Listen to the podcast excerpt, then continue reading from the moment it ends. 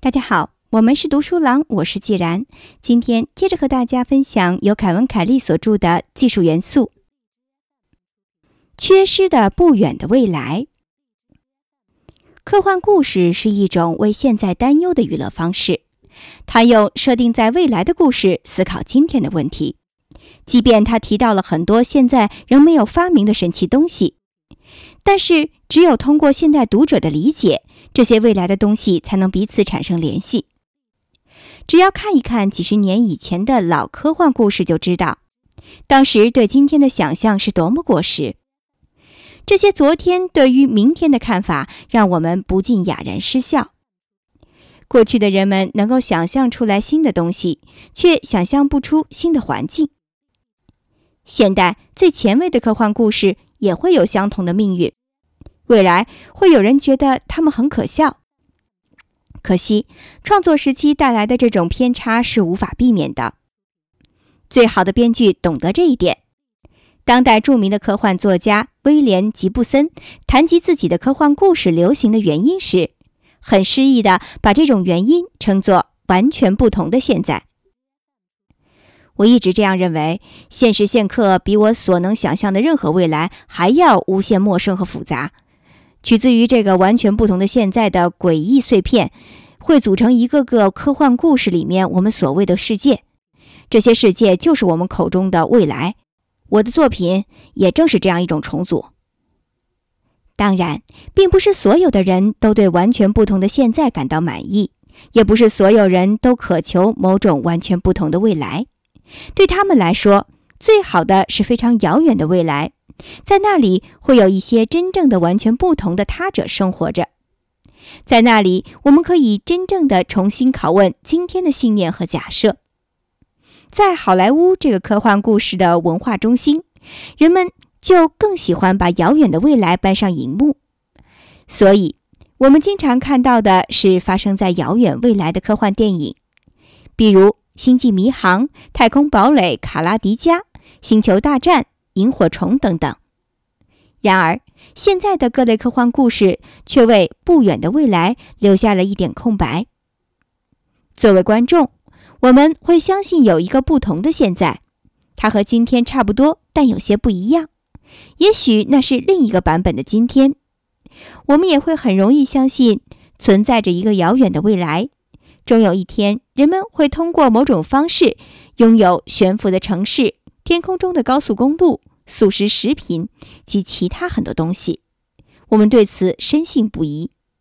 然而，回到今天的现实生活里，我们却不会支持投资城际高速铁路，不会放行转基因的防虫玉米，也不会向着大规模的二十一世纪发展迈出统一的一步。就连未来十年，人类重返月球，似乎也是遥不可及的事情。不远的将来。假设说是二零二零年之后，却是一个空白，这是因为几乎没有一个关于不远未来的愿景会让我们既向往又觉得可能实现。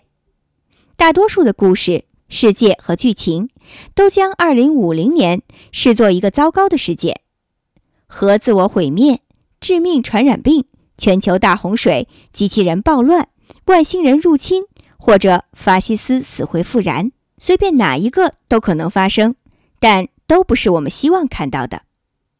把故事设定在遥远的未来的好处，是我们不需要交代这一路的变化，也不需要交代我们如何度过了不远的未来。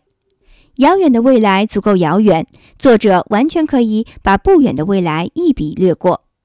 于是，不远的未来成了一个大麻烦，以至于它消失在了我们的文化里。计算机科学家兼发明家丹尼·希里斯生于1956年。他注意到，当他还是一个小孩子的时候，未来就意味着遥远的两千年。在他逐渐长大的过程中，未来却始终根深蒂固地被设定在两千年，就好像新的东西不会跨过这条界限。他说：“这种感觉就好像是未来在一年一年的不断缩水。到了1999年的时候。”未来好像只剩下一年了。当我们跨过两千年，除了真正遥远的未来之外，未来就真的消失了。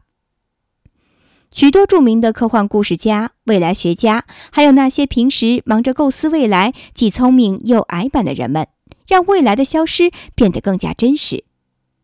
这个圈子有个共识，那就是一切发展的太快、太诡异，所以我们完全无法想象2050年及以后的未来。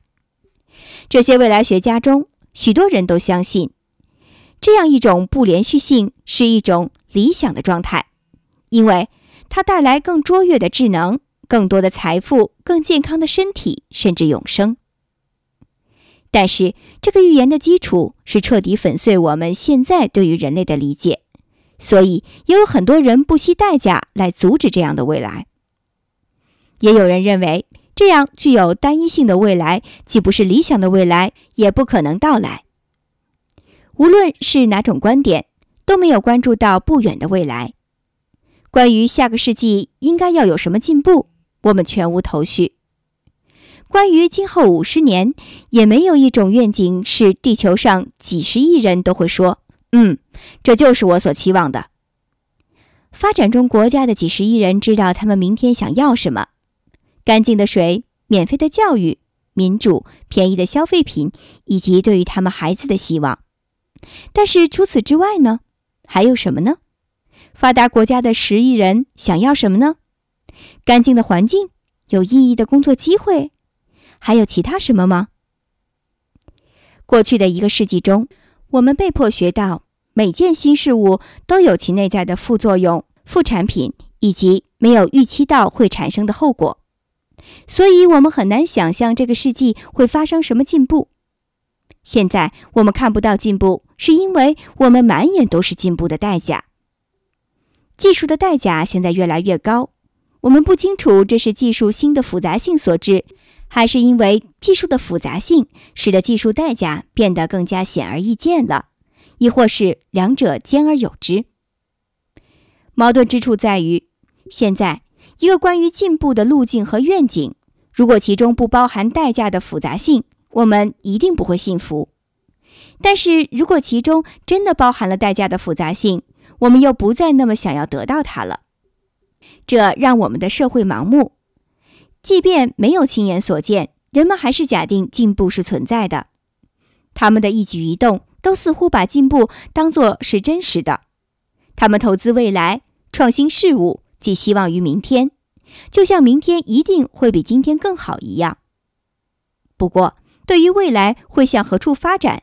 甚至我们希望未来向何处发展这样的问题，我们还没有共识。正是因为我们没有预期的方向，所以我们自然也没有统一的办法来确定我们的行动是不是与预期的方向一致。盲目度日是不远未来的常态。我们跌跌撞撞，没有更大的目标，走一步看一步。一些哲学家宣称这是后现代的立场。我们也只能过着这种没有目标的生活，所以我们最好接受现实。这个立场的危险之处在于，如果没有进步或者改善的愿景来团结一个社会，领导者就会利用恐惧来团结社会。BBC 的纪录片《梦魇的力量》提出，最近美国就是如此。当技术能够解决一切问题的希望渐渐消失。对共产主义的恐惧取代了它，成为了团结这个国家的方式。当共产主义腐败崩溃的时候，对于恐怖主义的恐惧又取而代之。这种被夸大的恐惧主宰了过去十年。但除非出现一个可以实现而又令人向往的愿景，让亿万民众都可以接受，恐怕我们还得去寻找另外一种恐惧。这样的话。我觉得要有一种道德律令来为我们辨明道路，指引我们通向更美好的东西，而不是像后现代主义者所说的那样含混度日。